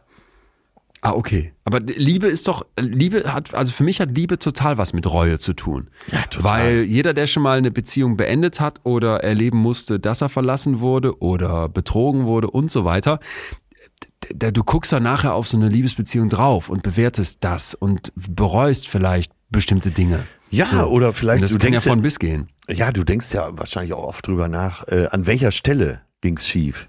Ja. Gerade ja. äh, wenn du eine lange Beziehung hattest, äh, wo du drüber nachdenkst, an welcher Stelle sind wir beide unterschiedlich abgebogen. Ja. Und ich finde eine Frage, die man sich, also musst du jetzt gleich mal sagen, aber ich finde auch in einer gut funktionierenden Beziehung ja. gibt es doch die Frage, ist sie die richtige? Ist äh, er der Richtige? Ja, ja, ja. Das, Nicht? Ja, ne, total, total. Und das muss man auch beiden zugestehen. Und im günstigsten Falle kann man sogar in der Beziehung darüber sprechen. Aber ich glaube, in dieser Gesellschaft der Millionen Optionen, in der wir leben, da ist, da kommt diese Frage gern mal auf und äh, man soll sich dafür auch nicht schämen für solche Gedanken. Ist das hier das Finde ich auch. Ja. Finde ich auch. Und ich finde auch, also das gehört für mich dann dazu, oder hätte es da noch bessere gegeben? Ne? Ja. Weil sonst würdest du ja jetzt nicht, nicht bereuen, außer du sagst, ich wäre besser Single als mit der Person. Aber das, warum, das, warum lachst du da schon so? Ja, weil, weil mir kommt gerade in den Sinn, wie versöhnlich eigentlich äh, dieser Spruch am Anfang meines Programms richtig fremdgehen war. Wir schauen jetzt alle mal unseren Partner an und sagen zu uns selbst, mehr war nicht drin. Äh, das mhm. heißt ja, äh, ja, macht dir nichts vor, mehr wäre sowieso nicht drin gewesen. okay, zumindest, zumindest einer neuen Untersuchung ja. vom Psychologen Jonas Müller-Trede von der Tuck School of Business in New Hampshire und Daniel Pfeiler heißt er, glaube ich, ähm, hier aus Spanien. Zufolge äh, hättest du, glaube ich, da nicht ganz recht mit dem Satz, beziehungsweise äh, es gäbe noch psychologisch was zu bedenken. Ja, okay, muss ich gut. davon erzählen, weil diese, diese mhm. Studie hat mich äh, sehr, sehr begeistert. 2022 haben die vier Untersuchungen durchgeführt.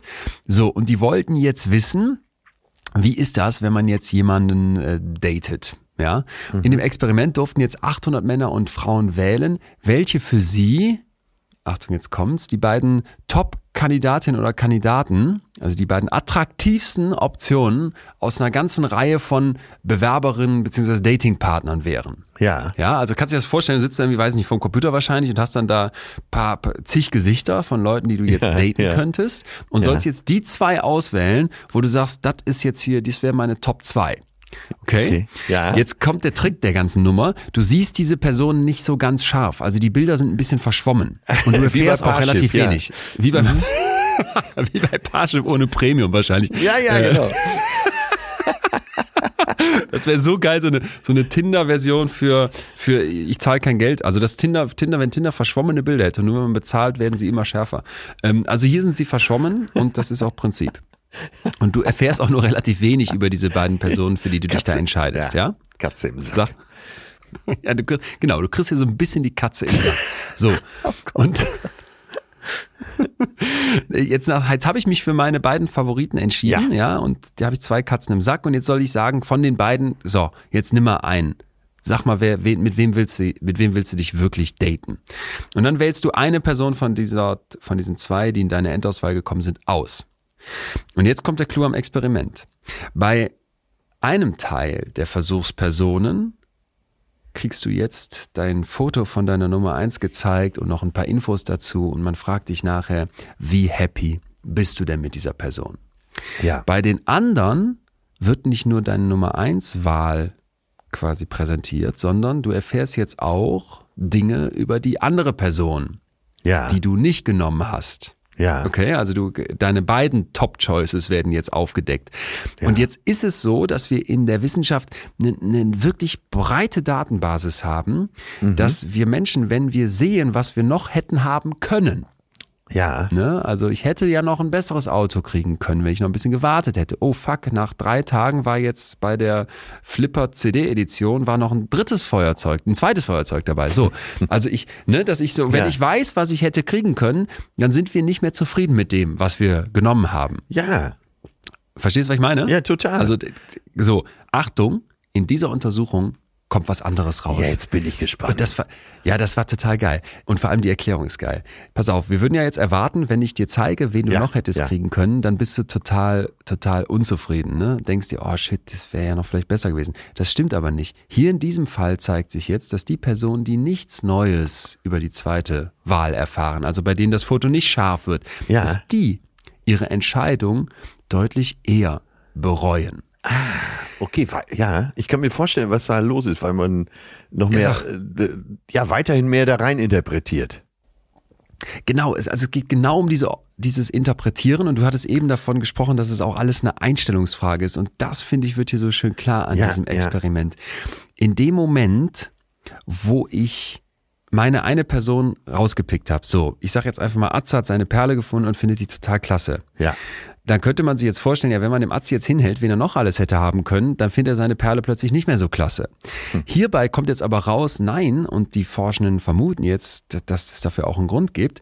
Wenn ich dann sehe, wen es dann noch tatsächlich an anderen Alternativen ja, ja, gibt, ja, ja, ja. dann also wird mir bewusst, ja, ja, ja, es wird also realistischer durch die Schärfe. Es wird realistischer. Es wird ja. realistischer. Dann höre ich auf, diese anderen Personen so unscharf zu lassen und ja. zu idealisieren. Zu idealisieren, also ich, rein, rein interpretieren. Richtig. Richtig. Ich mache mir einfach klar, ey, du hast da vielleicht deine tolle Traumfrau und dann gibt es aber so Hinterkopfgedanken, die gehen so in die Richtung, ja, wenn ich jetzt beim Karneval so eine total scharf verkleidete Delfinin kennenlerne, was würde ich verpassen, wenn ich jetzt mit der nicht in die Kiste steige? Und dann musst du ja aber bewusst sein, ja, beim nächsten Morgen wacht ihr auch nebeneinander auf und hat beide Mundgeruch und äh, die Schminke ist verrutscht und denkst, shit, jetzt würde ich doch eigentlich, wo das hier so ganz konkret alles geworden ist, ähm, doch eingestehen, dass meine ursprüngliche Wahl, nämlich meine tatsächliche Perle, doch total super ist.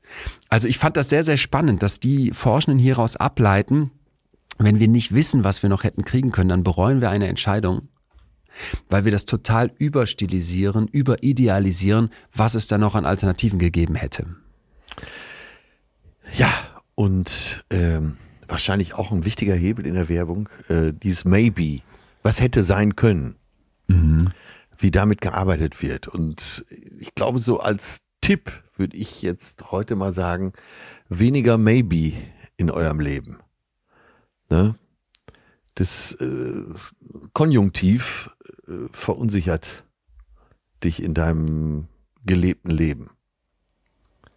Also du würdest die, du würdest dann Klarheit haben wollen, Entscheidungen haben wollen. Ja, ja, ja. Also je klarer du siehst, desto genauer die Entscheidung. Ja liegt, glaube ich, ziemlich ja. auf der Hand. Jetzt funktioniert das ganze Leben natürlich, gerade das Gefühlsleben, nicht so logisch, wie ich es gerade darstelle, aber ja. Am Anfang habe ich, hab ich äh, hier äh, Schillers Glocke zitiert und ich wusste noch gar nicht, wie sehr das passt. Drum prüfe, wer sich ewig bindet. Ja. Der Wahn ist kurz, die Reue lang. Und da ist es ja schon. Ne? Guck, guck lieber mal genau hin ich bin Fan von vielleicht. Ich bin auch Fan von Fragezeichen, weil ich dieses Festlegen schwierig finde. Aber ich denke, andersrum hast du totalen Punkt, wenn, äh, weißt du noch unsere Folge übers Scheitern? Muss ich kurz sagen, da haben uns danach viele, da haben, ich erinnere mich noch an eine Mail von einem, ich glaube, einem Businessmann, der gesagt hatte, boah, das war so wichtig, dass ihr das mal aufgedröselt habt, weil wenn ich nie scheitere, bin ich wahrscheinlich auch nie weit genug gegangen. Ne? Dann ja, ich, ja. war ich immer nur in meiner Komfortzone. Und das passt hier gerade für mich ein Stück weit dazu. Also so sehr ich Freund von Unsicherheiten und Fragezeichen bin und ja. Ambiguität, so sehr finde ich, hast du aber auch absolut recht, wenn man sagt, ey, du musst dann aber auch mal irgendwann das Maybe kippen und dann musst du es machen und den Arsch hochkriegen und eine Entscheidung treffen und ob sie dann die perfekte ist.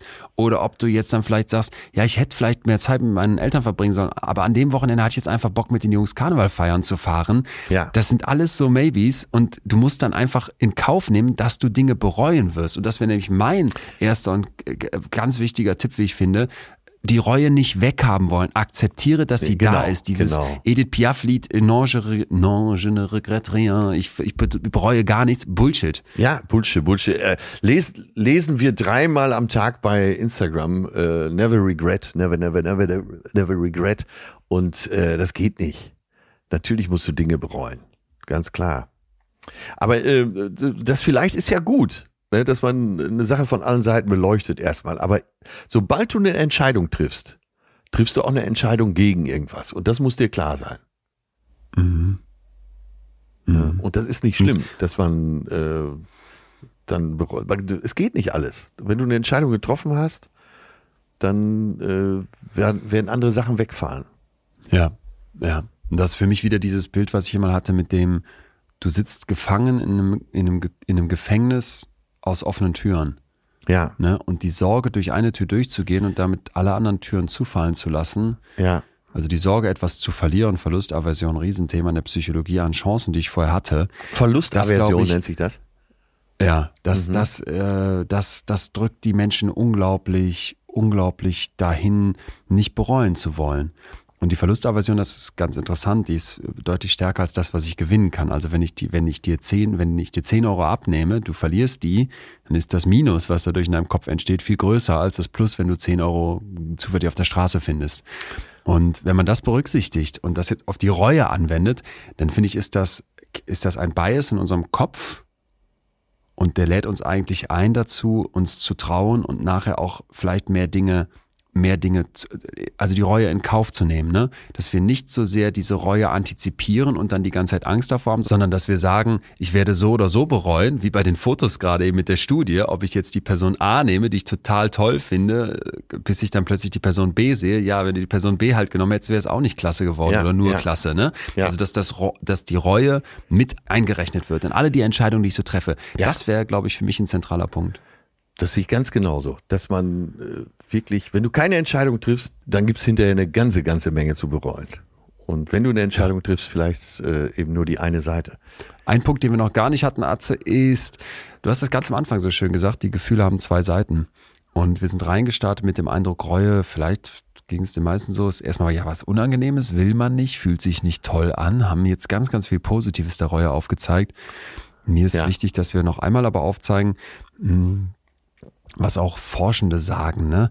Wir haben äh, tolle positive Seiten, aber es gibt auch schädliche Seiten der Reue und man sollte die vielleicht voneinander trennen. Also wenn ich von der Reue etwas lerne, wenn ich dadurch reflektiere, wenn ich mich vielleicht ähm, einer Schuld auch annehme, die, die, die, ja, die ich begangen ja. habe, super. Aber in dem Moment, wo ich jetzt anfange, das in solche dauerhaften Selbstvorwürfe, in so ein andauerndes Selbstzweifeln, vielleicht sogar in einen Selbsthass ja, reinzubringen, ja. da wäre es dann, da wäre es dann wirklich, wirklich kritisch. Ne? Also wir haben eine, eine Reihe von Untersuchungen, die zeigt, dass tatsächlich anhaltende Reue unsere Stresslevel hochfahren kann, dass wir äh, phys physiologische Reaktionen haben, die wir eigentlich nicht wollen, dass es die Hormonbalance stören kann, das Immunsystem. Man könnte also sagen, dass Reue tatsächlich auch ungesund ist ne? und, und auch schmerzvoll und unangenehm. Und wir haben alle Pluspunkte davon aufgezählt, aber ich glaube, es gehört auch dazu zu sagen, dass Menschen ja zum Teil völlig also völlig äh, banale Sachen oder auch Dinge, die sie überhaupt nicht, die, die tatsächlich gar nicht so sehr ihr Fehler waren, dass sie die bereuen und dass das Menschen auch richtig fertig machen kann, sich in so einem Gefühl zu verlieren. Und da, ja, oder? Ja, und da gilt vielleicht nochmal eine Sache, die mir aus psychologischer Sicht wichtig ist dieser, wenn, wenn Gefühle zu so einem Dauerzustand werden, ne? also wenn die lang ja. anhaltend sind, und das gilt jetzt mal besonders für die negativen, wobei ich bei äh, wirklich lang, lang anhaltenden positiven Gefühlen auch meine Fragezeichen hätte. Wo kommen die eigentlich her? Wie kann das sein, dass die so lange bleiben? Gefühle ja, sind ja. eigentlich äh, temporäre Zustände. Und immer dann, wenn ich so merke, etwas bleibt die ganze Zeit da, ne, und es, es nimmt unglaublich viel Raum ein, auch im Vergleich zu anderen. Und es gibt für mich keine greifbare Erklärung. Also, wenn ich jetzt äh, ja. ewig traurig bin, weil jemand gestorben ist, den ich liebe, total nachvollziehbar, ja, ja. dass das vielleicht auch Jahre da bleibt mit der Traurigkeit. Aber wenn es jetzt so keinen erkennbaren Grund gibt und ich, oder ich das Gefühl habe, andere würden da vielleicht anders drauf reagieren, dann ist für mich immer ein Warnsignal und das gilt eben bei der Reue auch. Okay, verstanden. Und äh, ja, das Wort Warnsignal gehört dahin. Ja, ja? definitiv. Verstanden. Sehr gut. Mein Lieber, kommen wir doch langsam Richtung Ende. Ich hatte noch eine Sache, die ja. mir ganz wichtig ist, als ich eben gesagt habe, wie gucken wir eigentlich auf Leute, die bereuen? Zeig deine Reue anderen. Also mach das auch nicht nur mit ja, weil, dir Ja, aus. weil du eingangs ja auch sagtest, äh, dass echte Reue als sehr positiv empfunden wird. Genau, von Leuten, die dich die dich betrachten. Und jetzt, das hat direkt wieder mehrere Vorteile. Wenn ich da alleine sitze und mit mir die Sachen versuche in meinem Kopf auszumachen, das kann unglaublich schwierig sein. Das kann unglaublichen Druck aufbauen. Ja. Das kann mich total isolieren, mir das Gefühl geben, so bin ja nur ich. Spreche ich mit jemand anderem, kann der sagen, naja, muss die Reue denn tatsächlich so groß sein? Ne? Ähm, ja. Ist das denn überhaupt so sehr dein Fehler gewesen? Hattest du denn alleine diese Verantwortung? Und da sind wir beim Rationalisieren. Vielleicht kann man auch anders drauf gucken und das kann durchaus okay sein. Und noch der andere Punkt ist eben, ja, wenn du da aber einen Fehler gemacht hast und du zeigst das anderen, dann kann die Rolle ihre positive Wirkung total entfalten, weil sie den anderen es leichter macht, sich wieder zu akzeptieren und weil sie uns als ja, Gesellschaft zusammenbringen ja. könnte. Also ich habe, müssen wir vielleicht nächstes Mal ausführlicher darüber sprechen, aber was hatte ich mir gewünscht, dass ein Friedrich Merz bereut, was er bei Markus Lanz über Kinder mit Migrationshintergrund in Grundschulen, glaube ich, erzählt hat, als er die einfach Paschas ja. nennt. Da ich, mir blieb die Spucke weg, als ich das gehört habe. Ich war so Also ich war so, ich fand das so heftig. Und wie war seine ja, aber Erklärung würdest du jetzt danach? sagen, dass es, dass es am, im Affekt passiert? Das ist doch wohl überlegt gesetzt worden. Also den, ich hatte den Eindruck, es ist überhaupt nicht im Affekt passiert. Und wenn, und jetzt kommt ja der Punkt, wo Roy Eben, ins Spiel eben, käme, wenn du eben. danach gesagt hättest, ey Leute, so ein Begriff wie Pascha, der ist mir jetzt mal durchgegangen, da würde ich, da würde ich da unterschreiben, ey, äh, Fritze, absolut nachvollziehbar. Kenne ich, passiert mir auch. Und wenn man dann nachher sagt, sorry, das kam falsch rüber, Mhm. perfekt. Wa- wa- Was höre ich im Interview mit ihm zur Berlin-Wahl? Ah, okay, mhm. Meine sehr differenzierte Beschreibung der Situation von Kindern mit Migrationshintergrund in der Schule hat offenbar in dieser Berlin-Wahl Anklang gefunden. Die Menschen wollen hören, was Sache ist. Und da, äh, da hätte ich wirklich im Strahl kotzen können. Also da dachte ich dann Ja, so, ja, ja. Leute, wie sehr wünscht man sich als Gesellschaft, dass wenn Fehler gemacht sind, Menschen bereuen? Das hat er jetzt offenbar nicht als Fehler gesehen. Okay, sehen wir dann unterschiedlich. Aber da hatte ich so das Gefühl, wenn er es bereut hätte und es gesagt hätte, dann wäre ich doch, dann, dann wäre für mich alles, ja, das heißt völlig fein, weil ich hatte auch das Gefühl, es ist eben überhaupt nichts, was er da jetzt als Fehler macht oder auch nicht so sehen wird. Naja, Naja, also gerade so, gerade Dinge, die im Affekt gesagt werden, sind ja oft besonders ehrlich. Für Ja, diejenige aber- Person. Ja, Auch Ja, aber man kann Feld trotzdem einen zweiten dann. Blick doch dann drauf haben. Man kann doch Ja, im Affekt ja, was okay. Schlechtes sagen, was Schlechtes machen. Man kann, ne, man kann eine scheiß WhatsApp-Nachricht verschicken, die dann plötzlich öffentlich wird und denkst, und dann kannst du doch nachher sagen, jo, und jetzt, wo ich da so nochmal drauf gucke, bereue ich das so gesagt zu haben. Ja, ja, ja. Das werden aber ganz viele sagen, dass dieser eine Moment, der alles verändert hat, oft kleiner Moment, eine kleine Fehlentscheidung, die alles verändert hat. Und ja. Und wie du schon sagst, wenn man dann sagt, ey, das, da hätte ich, in der Sekunde hätte ich bei klarem Verstand sein sollen. Ja. Ja. Und da gibt es wahrscheinlich wenige, die dann nicht äh, zumindest ein bisschen Verständnis haben. Auch wenn man sagt, ich nehme es dir trotzdem weiter übel. Äh, aber ja, ein bisschen was macht's mit einem.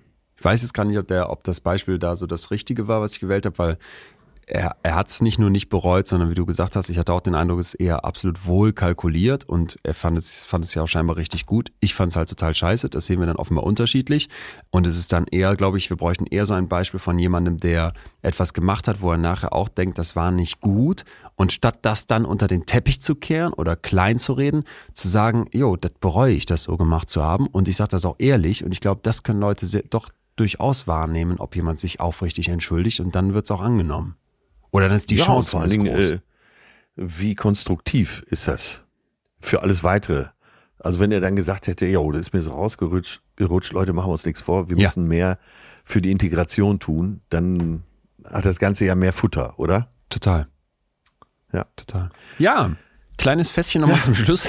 Ein kleines Gölschfässchen nochmal zum Schluss hier aufgeschlagen, mein lieber Atze. Was habt ihr sehr davon?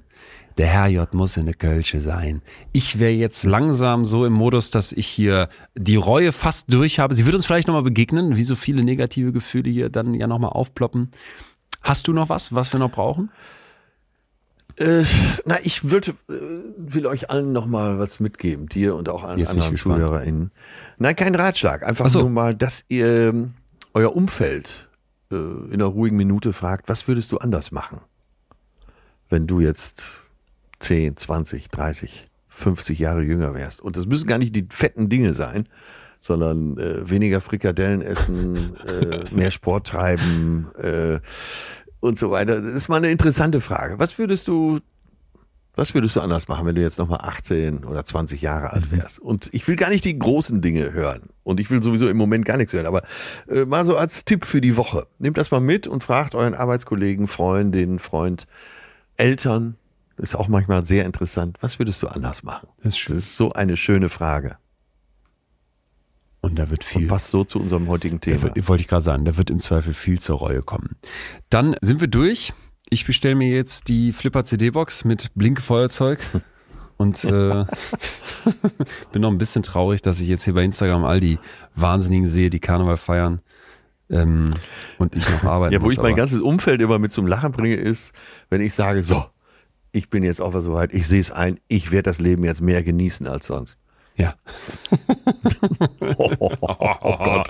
Äh, da, da. Nehme ich. Nehme ich trotzdem mit, neben seinem anderen Impuls für die, für die nächste Woche. Atze, mein Lieber. Ja, und wie gesagt, äh, Mundwasser benutzen. Mundwasser eh steht Da hier. hätte ich eher mit anfangen Habe ich sollen. mir so notiert und hier umkringelt und dran geschrieben. Ach shit, fuck, jetzt auf meinem Zettel steht noch Kinder, ganz groß. Oh, ich wollte dir noch gesagt haben, dass ich manchmal denke, in meinem Leben läuft eigentlich alles jetzt gerade so, dass ich quasi nichts verändern will. Und trotzdem gibt es eine Stimme in meinem Kopf, die sagt, was aber mit Kindern?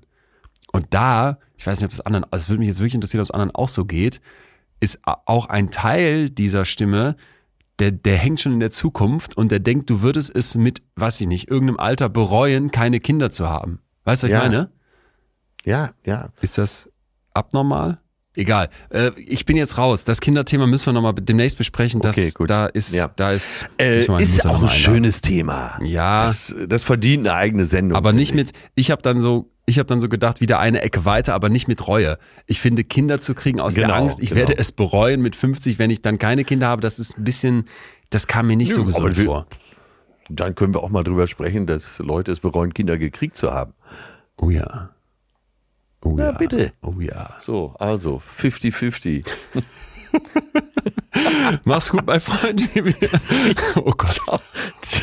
Mal eben zum Schluss noch. äh, tschüss, tschüss. Ich, das wird mir zu groß. Die Chancen standen 60-60, ja. ja. Das war Betreutes Fühlen. Der Podcast mit Atze Schröder und Leon Winscheid. Jetzt abonnieren auf Spotify, Deezer, iTunes und überall, wo es Podcasts gibt. Ihr Lieben, kurzes PS in extremen Köpfen. Ich weiß nicht, ob ihr den Podcast kennt, den habe ich vor einiger Zeit gemacht und das mit aller, allergrößter Freude. Und den gab es bisher nur bei Podimo und jetzt gibt es die Folgen auch öffentlich. Der kommen immer wieder neue jetzt raus. Ihr guckt einfach mal bei Spotify, Apple Podcasts oder wo auch immer sonst ihr Podcasts hört.